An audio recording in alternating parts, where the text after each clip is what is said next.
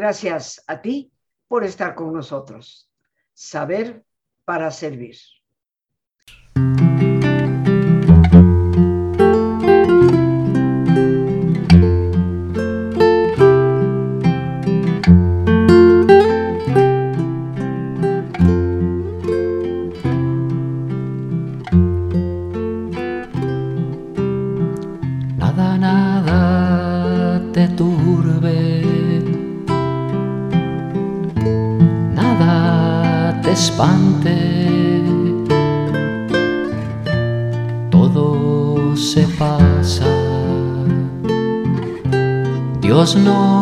No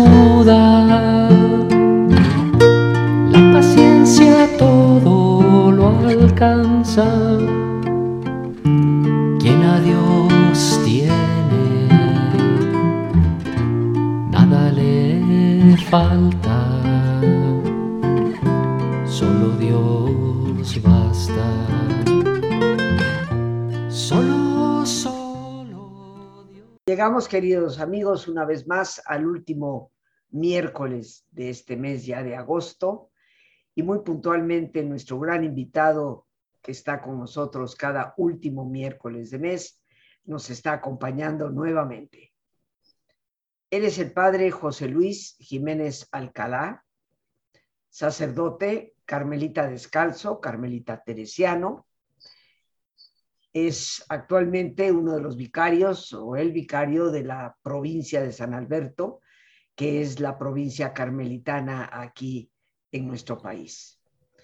Eh, una maravillosa persona que ha sido guía y maestro para mí durante ya un tiempo, a quien he tenido el gusto de conocer desde hace varios, varios años, a quien siempre le agradezco su, su puntual asistencia y los temas con esa amplitud de criterio típica del Carmelo que nos habla de una espiritualidad verdaderamente profunda. Recordando que los últimos miércoles de mes, desde que este programa se inició, hace va a ser 26 años, pues siempre ha dedicado un día mensualmente al tema de nuestra espiritualidad, algo tan importante para nuestro propio equilibrio. Y el tema que él hoy nos trae pues es la segunda parte de algo que iniciamos el mes pasado, espiritualidad y autorrealización. ¿Qué relación hay entre la espiritualidad del individuo y la posibilidad de ser personas verdaderamente autorrealizadas? Y él nos dejó una serie de preguntas. Yo espero que algunos de nosotros hayamos llevado esas preguntas a una tarea de conciencia. Y hoy me permito, antes de cederle la palabra y escucharle, me permito eh, simplemente retomar esos hilos que quedaron ahí desde el mes pasado como una tarea pendiente para cada uno de nosotros. Si hablamos de autorrealización, algo que todos deseamos, la primera pregunta es ¿a dónde la estamos buscando? ¿Cuáles son las influencias del exterior que nos llevan a la auténtica búsqueda o nos alejan tal vez de ella? ¿A cuántas personas tú conoces que se esmeren más por ser personas que por tener cosas? ¿En qué sustentamos tú y yo nuestra identidad? ¿En qué la fundamentamos? ¿Quién soy? Esa pregunta que se han planteado desde los más antiguos filósofos. Esa pregunta cotidiana de ¿para qué hice lo que hice este día? ¿Qué propósito hubo detrás de mis acciones? ¿Cuál es la causa por la que haces lo que haces todos los días? Comentaba yo eh, en un taller que recién terminábamos la semana pasada, el sentido de la vida no cae por la chimenea, tenemos que crearlo. Y hoy seguramente el padre José Luis Jiménez Alcalá, quien con todo cariño y respeto le hablo por su nombre, José Luis, nos dará una luz para esto. José Luis, muy bienvenido. Perdona que me haya tomado todo este tiempo como introducción, pero me pareció a punto el recordar algunos de esos interrogantes que nos hacías la vez pasada. Bienvenido y gracias. Y muy buenos días, Rosita, a ti y a tu auditorio. Y bueno, creo me parece una excelente manera de retomar el, el, tema que quedó pendiente en la sesión anterior. Esta introducción que acaba de hacer Rosita es un mega resumen a manera de preguntas de la sesión anterior. Ojalá ciertamente eh, tu auditorio, algunos hayan tomado el tiempo, el interés para responder algunas de estas preguntas. Y bueno, quizás sería muy ambicioso tener respuesta a estas alturas, porque sabemos que este tipo de preguntas, que son preguntas existencialistas, eh, existenciales, mejor dicho, eh, son preguntas que primero no se responden en una sentada o en una meditación y además son preguntas para vivir respondiendo a lo largo de toda la vida, de toda la vida, independientemente de la etapa en que nos encontremos y de la situación. Y bueno, pues continuando con nuestro tema, Rosita, por supuesto. Una parte importante de, que, que tenemos que tomar muy en cuenta, hablando de espiritualidad y autorrealización, tiene que ver con el lugar que aprendamos a darle a las crisis en nuestras vidas.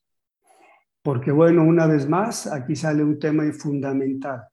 La crisis como un crisol, pero también un motor en la vida de cada persona.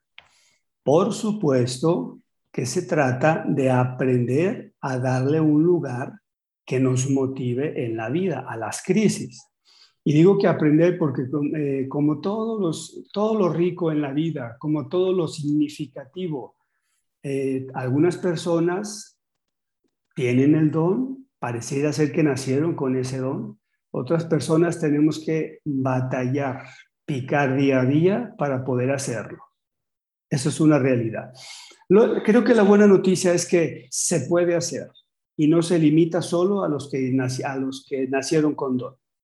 Todos tenemos realmente la capacidad, aunque algunos hay que aprenderla, de manejar las crisis. Y bueno, ¿qué, función vamos? ¿En qué nos pueden ayudar las crisis? Primero, a ver, puede ser que yo haya ido por la vida, eh, que me encuentre, mejor dicho, en una etapa de la vida en la que estoy muy bien. Y bueno, como me está yendo bien, pues sigo haciendo lo mismo. Y como sigo haciendo lo mismo, se me hizo, lo convertí en rutina. Y muchísimas veces cuando ya se convirtió en rutina la vida, nuestro hacer, aunque aparentemente sea de mucho trabajo y mucho esfuerzo de parte de nosotros, pues resulta que perdemos el rumbo en ocasiones sobre lo que es verdaderamente la vida, en lo que verdaderamente consiste una autorrealización. Porque recordemos que cuando hablamos de autorrealización y espiritualidad, estamos hablando de el ser humano en nuestra absoluta integridad, holísticamente hablando, es decir, no solamente realizarme en un aspecto o dos o tres de la vida. Y bien, puede ser que cuando yo esté en crisis, resulte que me encuentre ya orientado hacia simplemente vivir tratando de conservar mi seguridad. Incluso que ya tenga tiempo en esa actitud, conservando mi seguridad. Eh, también, bueno, conservando en la medida de lo posible, si conservo mi seguridad, pues una vida placentera. Y también puede ser que he estado poniendo mi seguridad en mitos, en mitos que no del todo me ayudan y eso puede incluir una mala interpretación de nuestra propia religión. Eh, recordemos, cabe volver a decirlo, que puedo yo ser muy religioso, pero no espiritual. Puedo tener, puedo responderte en este momento, Rosita, a todo lo que tú me digas o me preguntes, perdón, respecto a lo simbólico, vamos a decirlo así, de la religión católica. Sí, que yo te diga muy bien, e incluso que, que te dé fechas de, de cuándo se instauró un dogma en la Iglesia Católica, en qué consiste el dogma. Sin embargo, puedo no tener experiencia espiritual. Es decir, yo puedo entrar en una crisis por diferentes aspectos o factores de la vida que yo mismo voy provocando, sin embargo, que por la falta de conciencia, pues lo atribuyo al exterior, atribuyo el inicio de mi crisis al exterior. Y bueno, también otro, otro aspecto importante eh, de la crisis que me parece a mí que es importante, es muy bueno que lo tengamos eh, claro. Las crisis son lecciones de vida. Las crisis nos enseñan. Eh, y bueno, retomando el ejemplo que ya, con el que ya empecé, si ya entré en una crisis y si yo tomo conciencia verdaderamente, si me detengo a reflexionar eh, de por qué llegué a este punto de mi vida de crisis, entonces estoy en condiciones o en posibilidad de aprender de esa crisis. O sea, me estoy dejando aleccionar de mi crisis, lo cual tiene lo suyo ya de bueno entonces. ¿Cuándo es negativa una crisis entonces? Pues cuando simplemente caigo en el victimismo, me dedico a estar buscando factores externos y nunca busco los factores que están a mi alcance que yo sí puedo resolver. Lo que a mí me toca no, no, lo, no lo atiendo, sin embargo estoy muy atento a lo que le toca a los demás. Ahora, a mi criterio le toca a los demás y bueno, mi crisis va a prolongarse más. A ver, y aquí acabo de decir algo importante. Mi crisis va a prolongarse más. Eh, quiero de manera muy especial invitar a tu auditorio a que se haga esta pregunta. E, es pregunta digna de orar y orar y orar. Mis crisis, mis malas experiencias en la vida, ¿con cuánto, con qué, con qué y con cuánto yo he aportado a la prolongación de esa crisis? ¿A, qué, ¿A dónde quiero llevar al público con esta pregunta? A que caigamos en la cuenta de que muchísimas veces las crisis pudieron haber sido breves, pero por mi actitud negativa yo la hice mucho más larga. Y siempre culpando a una tercera persona. Cuando una persona no es consciente de los factores propios de su crisis, claro que va, a vivir siempre buscando culpables. No le queda de otra. Si no encuentro la responsabilidad de mí, claro que tengo que encontrar siempre un responsable. Siempre habrá un responsable, es decir, de una, en una crisis. Entonces, si no quiero admitir la parte que me toca, pues se la voy a atribuir a alguien más. Y también algo, una riqueza importante de la crisis, y me parece a mí que también partiendo del ejemplo que ya que ya comenté. Una crisis muy bien puede ser una invitación para reinventarnos. Yo creo que si somos conscientes de que la vida es constante cambio, constante movimiento, que nunca las circunstancias son iguales y las mismas, o las circunstancias exteriores o las circunstancias personales. No soy el mismo hombre a los 20 años que a los 50, ni emocionalmente ni físicamente. Y sería muy, muy cuestionable que yo pretenda estar en el mundo de la misma manera que hace 30 años. Sería muy triste, de hecho, creo yo. Muy poco humano sería la palabra. Muy poco humano, muy poco tendente a la autoevolución, creo yo. Entonces, eh, se trata de eso. Eh, hablando del ejemplo que dije, de a ver, si yo me descubro que he venido ya después de muchos años solo buscando conservar mi propia seguridad, mi vida placentera, solo, mi solo mis bienes, entonces el momento de, dar, de permitirme comenzar a iniciar una nueva etapa de mi vida.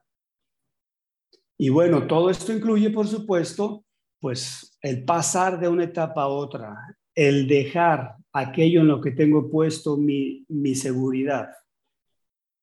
Claro que esto provoca un, desequilibrio de todo tipo.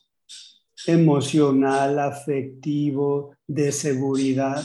Sin embargo, mientras lo hagamos desde una confianza y una fe, yo creo que tendremos por cierto que saldremos adelante.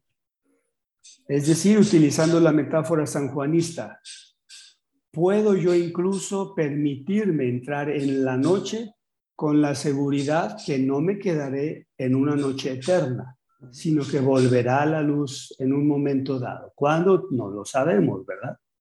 Pero el día volverá a surgir.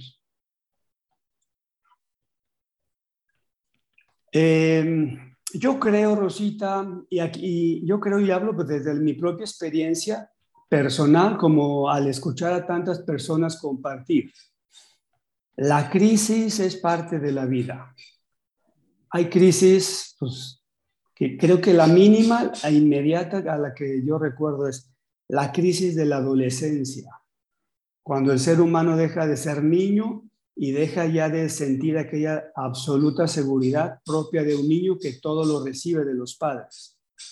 Y lo que esto implica, porque ya a un adolescente se le comienza poco a poco a exigir cosas más de adulto. Y sabemos que, bueno, que una persona en este momento, pues, se cuestiona por qué ya no tengo lo que tuve hasta ahora. Y bueno, van surgiendo sí, las crisis. A unas crisis muy significativas son las que llaman de la mediana edad propias de la vida, o sea, y bueno, no se diga, esta no la conozco, pero todavía no llego, la crisis de la vejez. Sí, todavía no me toca, pero bueno, he escuchado mucho acerca de... Una, una mujer una vez me dijo, la peor experiencia, ella ya era grande, de hecho ya no vive la mujer. Eh, la peor experiencia que yo he tenido hasta ahora es precisamente envejecer, me dijo la mujer. Y bueno, es claro que esto conllevaba todo un contexto e-, exterior en su familia. Porque bueno, la mujer en ese momento, ya sus hijos, eh, la abuela, sus hijos eran totalmente independientes, era una mujer un tanto controladora, ya, ya de a esa edad ya no tenía el control sobre sus hijos como había, lo había tenido siempre, ya no, ya no se sentía con la autoridad que a ella le hacía sentirse segura, importante. Entonces, algo muy importante aquí es eh, que nosotros tengamos muy claro las etapas de la vida por, que, es inevitable y que vamos a pasar y que ojalá y anticipadamente tengamos una formación para enfrentar la nueva crisis que va a ir surgiendo. Porque bueno, no sé tú, Rosita, pero a mí me ha pasado que yo busco eh, hasta ahora, las crisis fuertes de mi vida, he buscado solución una vez que me encuentro en la crisis, no de manera preventiva. Y creo yo que eso es una debilidad de parte nuestra. Sí, porque bueno, eh, es como un no, no, es lo mismo tomar, estarte tomando, digamos, para la fortaleza física, no sé, algún, alguna vitamina que te refuerce, preventivo, no es lo mismo medicamento o ayuda preventiva que la que, la que buscas una vez que te encuentras dentro del problema. Entonces, nuestras crisis, nuestras crisis, por mucha angustia que nos provoquen, muy importante es que sepamos y recordemos, tienen su función siempre y cuando yo me abra a la posibilidad de darle su función a la crisis. Eso es fundamental. Si yo no me quiero abrir, si mis esquemas mentales no se ven tocados ante mi crisis, difícilmente podré enriquecerme a mí mismo con estas experiencias difíciles, dolorosas especialmente. Y bueno, a ver, en estas diferentes etapas de la vida, Em, unos ejemplos de crisis, de experiencias existenciales. Voy a las experiencias existenciales, porque bueno, hay de crisis a crisis, hay de experiencias a experiencias. No es lo mismo que, yo me, que tú te pudieras enojar conmigo en este momento, que porque llegue tarde, digamos, al programa y te molestes. Eso, es una, eso, eso ni a crisis llega, es Es, es una experiencia simplemente incómoda, pero hay experiencias que se catalogan como existenciales.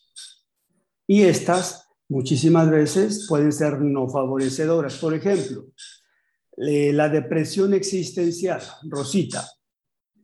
Generalmente la, depresión existencial se asocia a aquellas personas que después de un tiempo eh, de esfuerzo tiran la toalla y comienzan a estancarse. Eh, se trata de un estancamiento vital.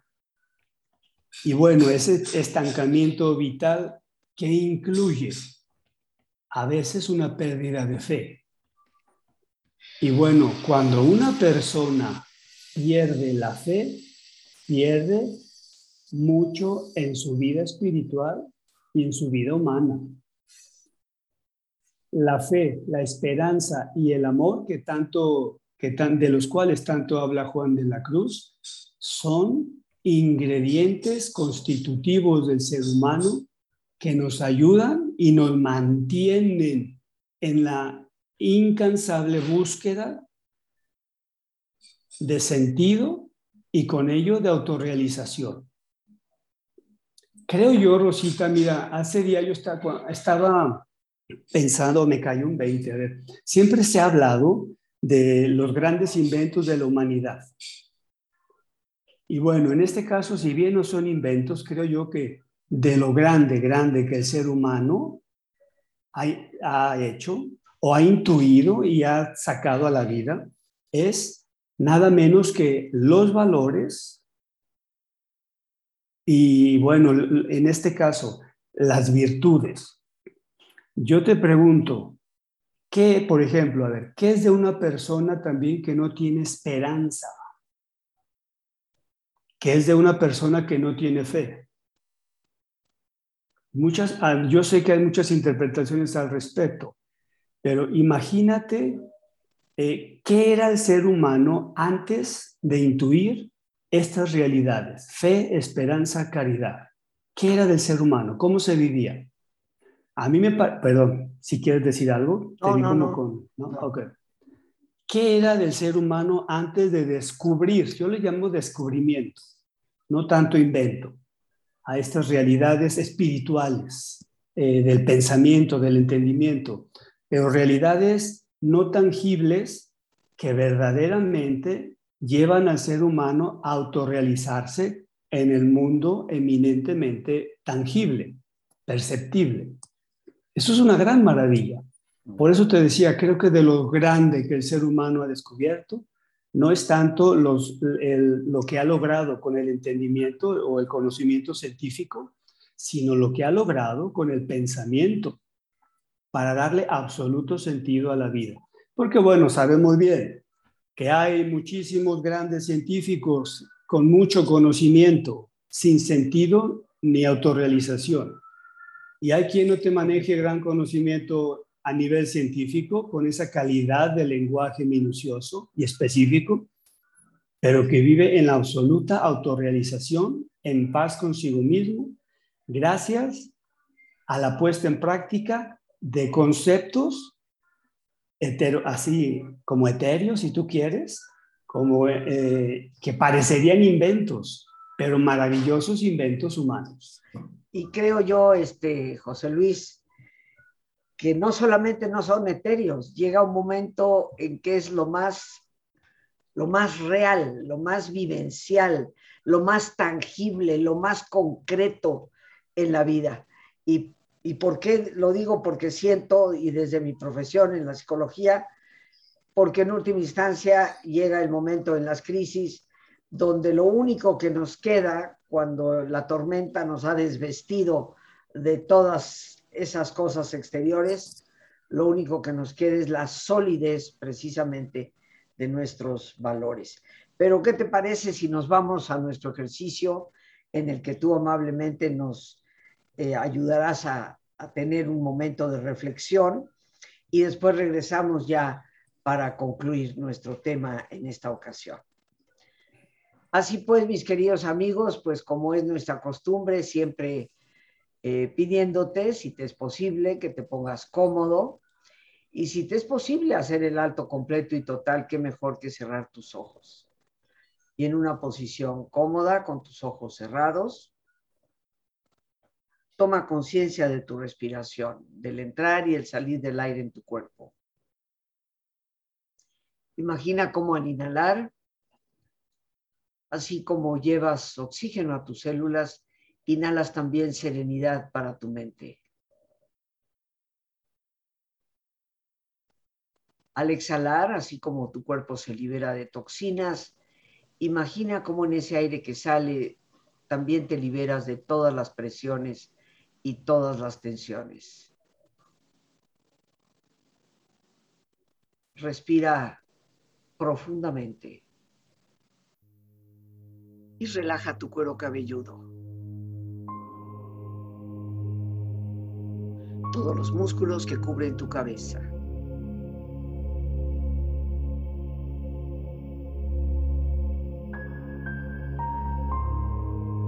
Relaja tu frente.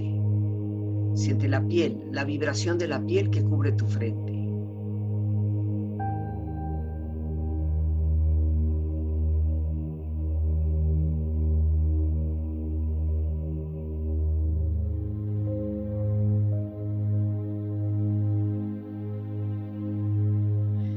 Tus párpados, los tejidos que rodean tus ojos.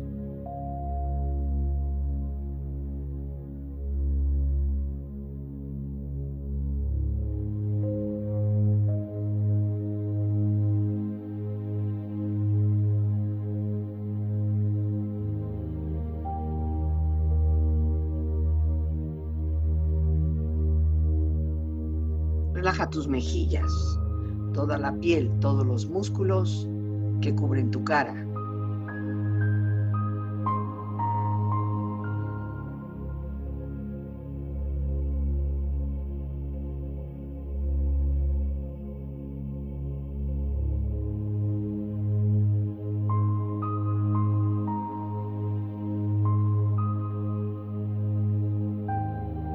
Relaja tu cuello y tu garganta.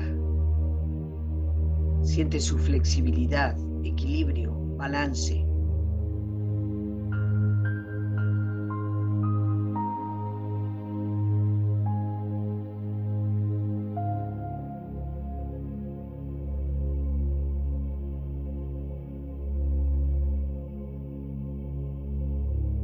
Relaja tus hombros, brazos y manos, así como tu espalda. Siente una agradable sensación que relaja todos los músculos en estas partes de tu cuerpo.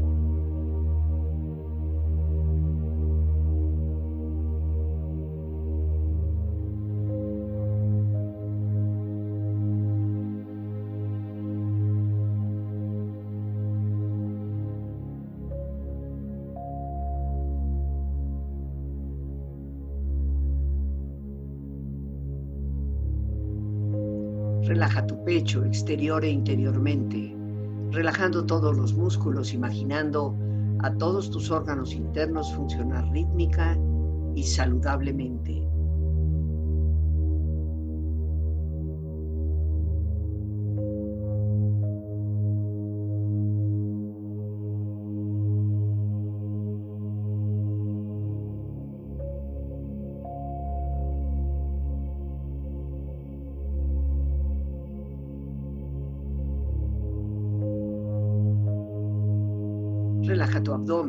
Exterior e interiormente, relajando todos los músculos, imaginando a todos tus órganos internos funcionar rítmica y saludablemente.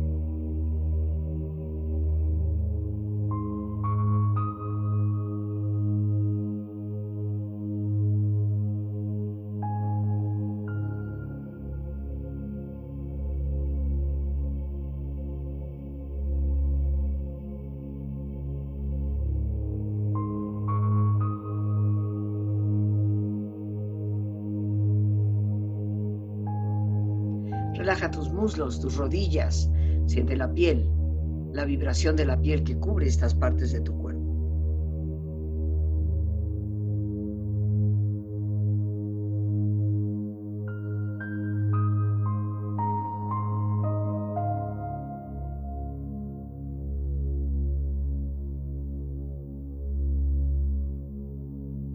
Relaja tus pantorrillas y tus pies.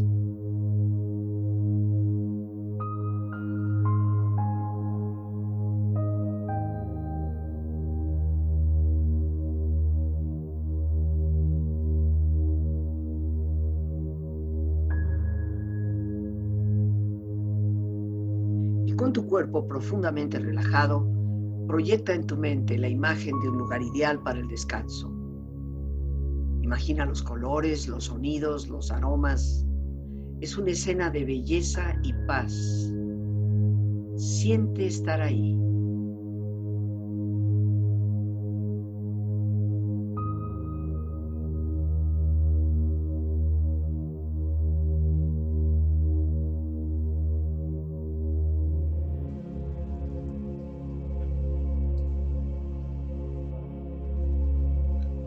Con tu cuerpo relajado y tu mente serena, reflexiona.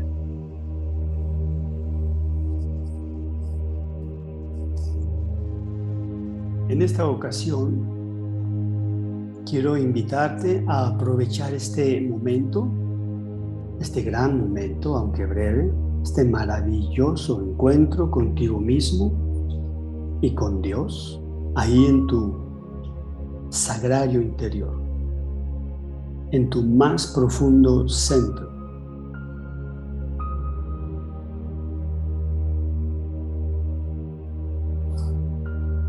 Independientemente de la etapa de la vida en que te encuentres, etapa de la mediana edad, etapa del adulto mayor o joven todavía, quiero invitarte a que traigas a tu memoria una crisis de tu vida. O si se trata de una crisis que estés pasando en esta etapa de tu vida, pues que la traigas para trabajarla o comenzar a trabajar con ella.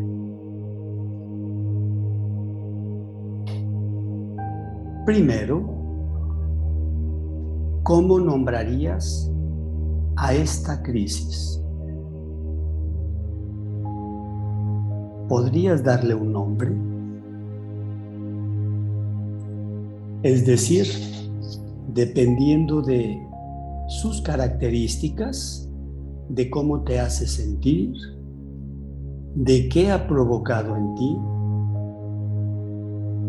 incluso qué has perdido con esta crisis. ¿Qué has ganado o estás ganando con esta crisis? ¿Cómo nombrarías a la misma?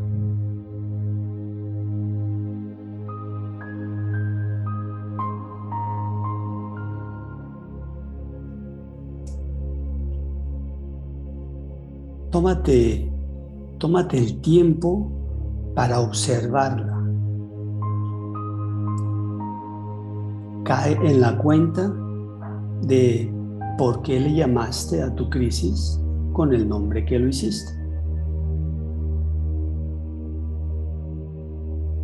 Representa de manera completa a la experiencia que estás viviendo interiormente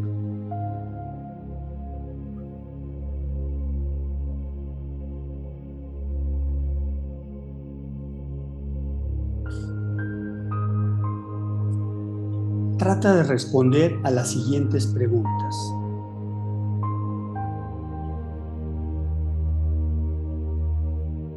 ¿Has identificado posibles culpables de esta tu crisis?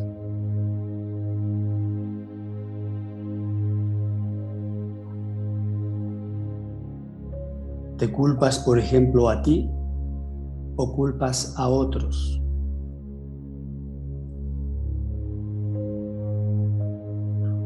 Y de preferencia, vamos a cambiar el término culpar por responsabilizar. ¿Te haces responsable de tu crisis? ¿O haces responsables a terceros de tu crisis?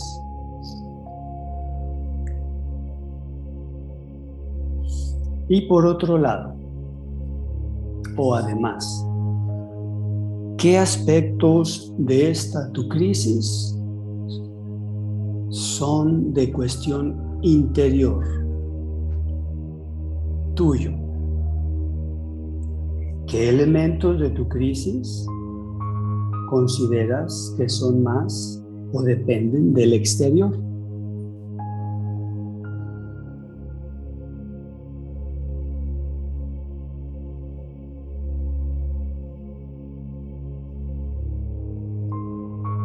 En esta crisis quiero invitarte de manera muy especial a que te quedes con la siguiente pregunta.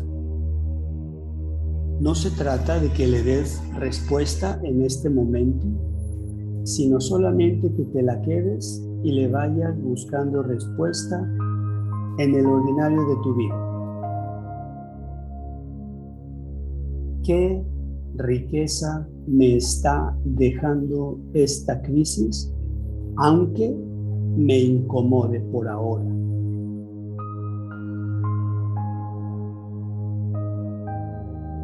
¿Hay algún aspecto de mi personalidad que esté siendo reforzado debido a esta crisis? ¿Cuál?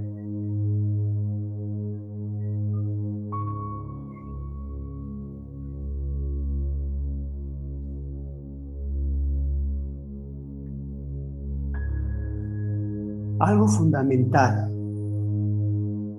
Quiero compartir contigo, simplemente invitarte a que te agarres de dos herramientas espiritualmente hablando para confrontar y sacar partido de tu crisis. Fe y esperanza.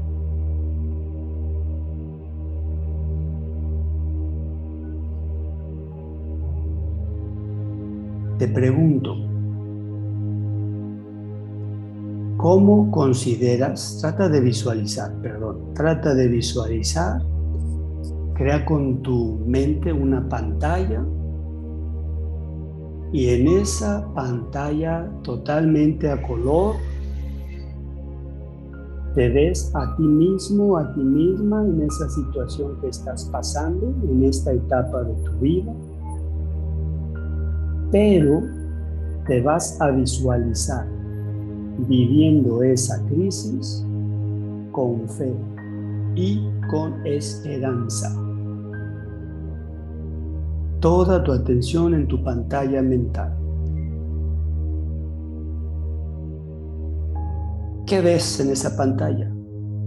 ¿Cómo te percibes en esa pantalla viviendo tu crisis con fe y con esperanza? ¿Cómo te hace sentir percibirte, vivir tu crisis con fe y con esperanza?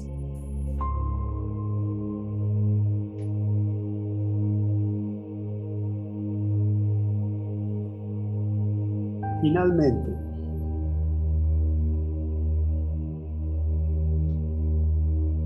¿qué lugar le estás dando a Dios en esta experiencia?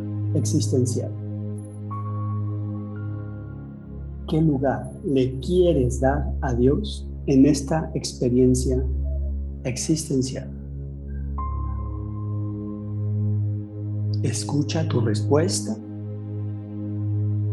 Quédate con ella, guárdala, abrázala, consérvala en el corazón, en tu entendimiento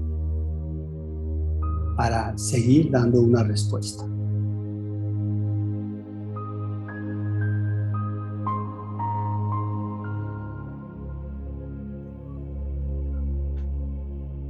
Respira profundamente. Relájate bien. con esta experiencia empieza lentamente a estirarte. Brazos, manos, piernas y pies bostezando si lo deseas,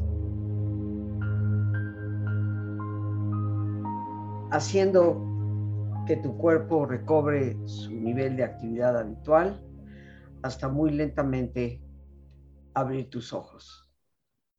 Ojos abiertos, bien despierto, muy a gusto, bien descansado y en perfecto estado de salud, sintiéndote mejor que antes. Regresamos con nuestro invitado que tan amablemente nos ha regalado este maravilloso ejercicio, experiencia de reflexión profunda.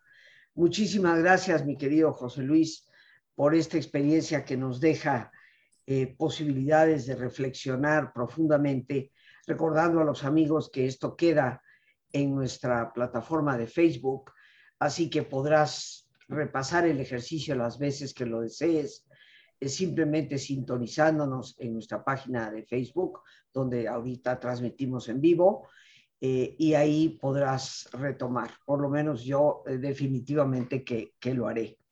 Y ahora, pues por motivos ya de tiempo, mi querido José Luis, tendremos que, que cerrar. Eh, ¿Qué nos quieres decir para cerrar este capítulo? Sí, simplemente quiero terminar con algo que comencé, que quedó, quedó inconcluso por cuestión de tiempo. Eh, empecé a hablar de las experiencias existenciales significativas. Que, o sea, ¿por qué, ¿por qué este tema? Porque estamos llamados a vivir tratando de identificar este tipo de experiencias en nuestra vida, tomar conciencia de ellas y, bueno, enfrentarlas y tratar de darles una solución, una orientación en todo caso.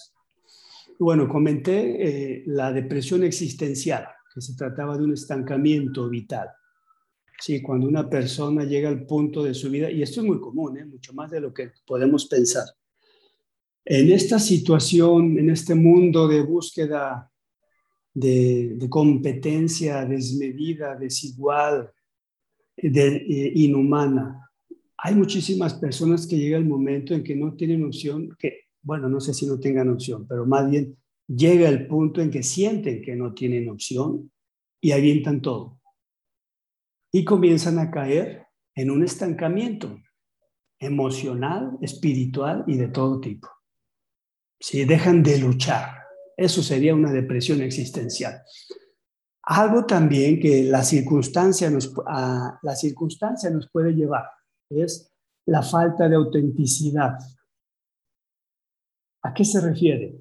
A que yo deje de tomar conciencia primero de mis orígenes de familia, eso es muy importante, pero también, y muchas veces como consecuencia de esa falta de, autenticidad, reconociendo y aceptando mis orígenes familiares, el no querer también reconocer que somos seres finitos y mortales. Una persona entre más auténtica, más y más aceptado, más eh, en su lugar dentro de sí mismo tiene cada elemento que realmente constituye nuestra vida. Entre ellos, el partir de aquí, el, el tener conciencia de que no somos eternos aquí. Otra, otra experiencia muy importante, soledad y extrañeza existencial.